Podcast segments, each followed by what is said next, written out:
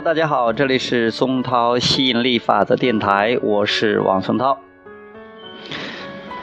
今天讲来自亚伯拉罕的秘密第五部分，我们可以选择我们的生命吗？在你来到地球之前，你已经做了选择。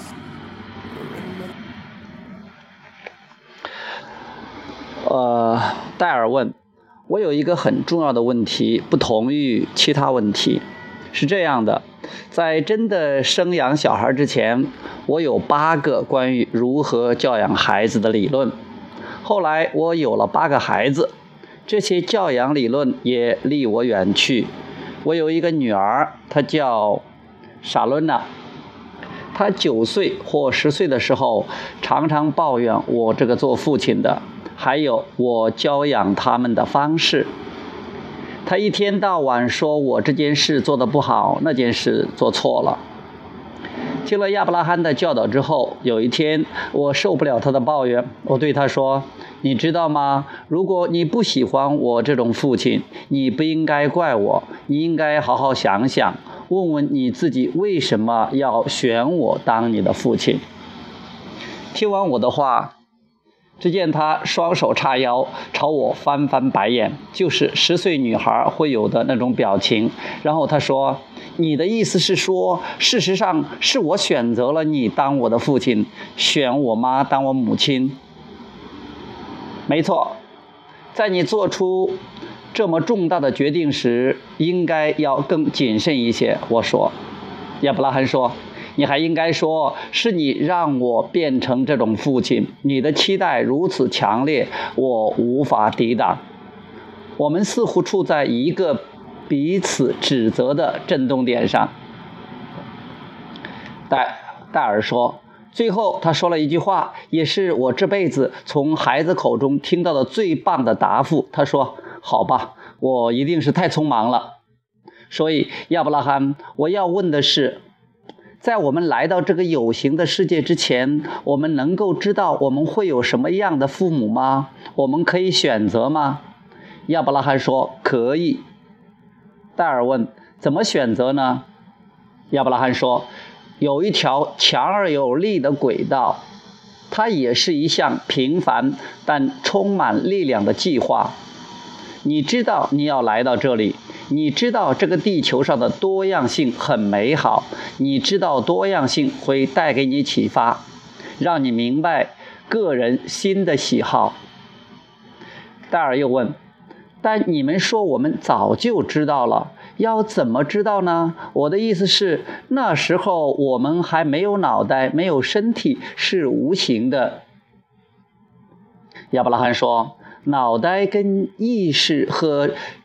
知晓有什么关系呢？戴尔说：“我想，你们才有办法回答这个问题。”亚伯拉罕回答说：“大脑是你们现在用来投射注意力的机制，但在你们所谓的大脑机制之外，还存有意识，那就是我们一直在讲的频率，一种振动，一种能量，一种思维。”最后，一旦他们产生足够的动力，你们就会感受到情绪。我们要告诉大家的是，你们所感受到的情绪是思维震动的具体的显现。但在情绪告诉你是否接近本源的能量以前，就已经有大量的动力存在。因此。在你进入有形的身体之前，你就已经是意识。你急于将意识投射到有形的身体，因为你知道在有形的身体里，跟那么多美好的有形存在共享这个时空实相，你会得到启发，你会产生新的想法，你会获得转化。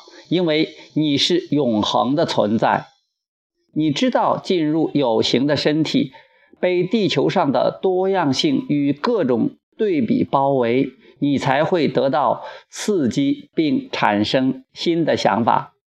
没有新的想法，永恒就终止了。但是你知道永恒不会终止，你知道这个时空实相会持续激发出新的想法，所以你感受到存在的完满，你也明白自己的绝对价值。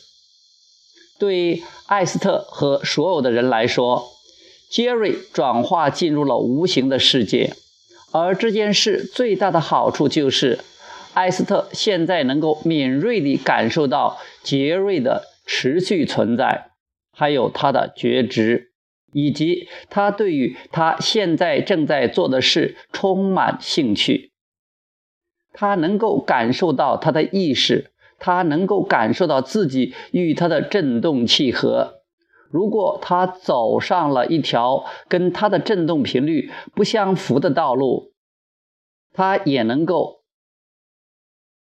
感受得到，你们看，杰瑞就是一个持续存在的无形意识的例子。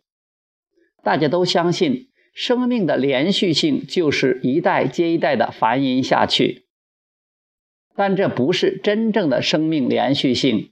真正的生命连续性是指你进入有形的身体。探索对比和多样性，找到你有兴趣且能够让你开心的事情，你觉得惊奇且受到鼓励，你会持续产生新的愿望，让你感兴趣的事物以及你所产生的新的愿望，在你回到无形的世界后，并不会停止，相反的。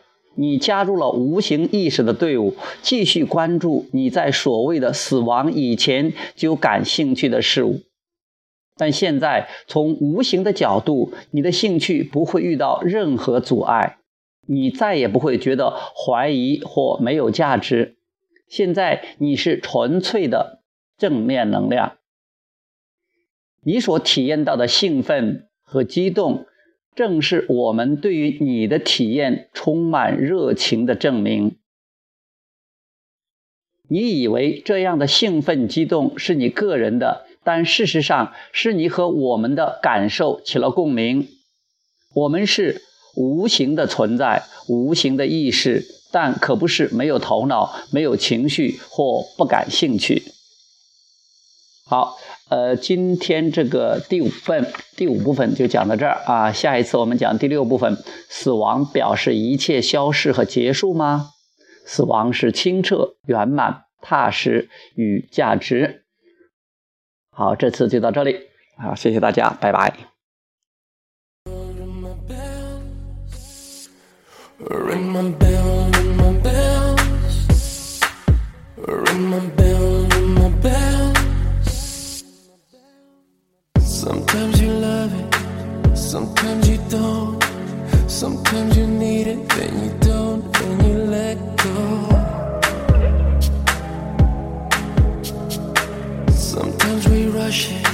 sometimes we fall. It doesn't matter, baby, we can take it real slow.